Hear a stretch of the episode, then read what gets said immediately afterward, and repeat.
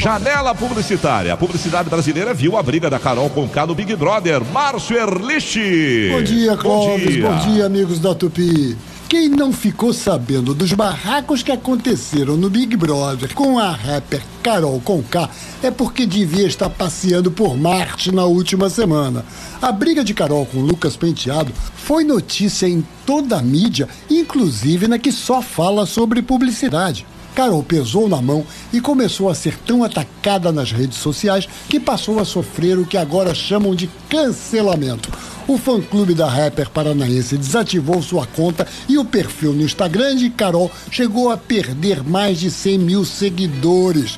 Mas ainda, um show de Carol foi cancelado no Festival Rec Beat e o canal GNT decidiu adiar um programa que ela iria apresentar em fevereiro. A revista Forbes, que é especializada em economia, fez um levantamento que estimou que os prejuízos de Carol podem chegar a 5 milhões de reais em perdas de publicidade no Instagram e em shows e programas de TV.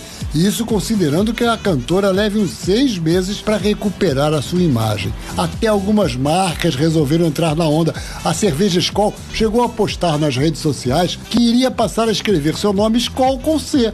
A marca até tirou o post logo depois, mas era tarde demais. Os internautas já tinham copiado e espalhado. A agência 1121, olha que coincidência, também fez uma postagem dizendo que a cerveja Rio Carioca era escrita com C e não com K.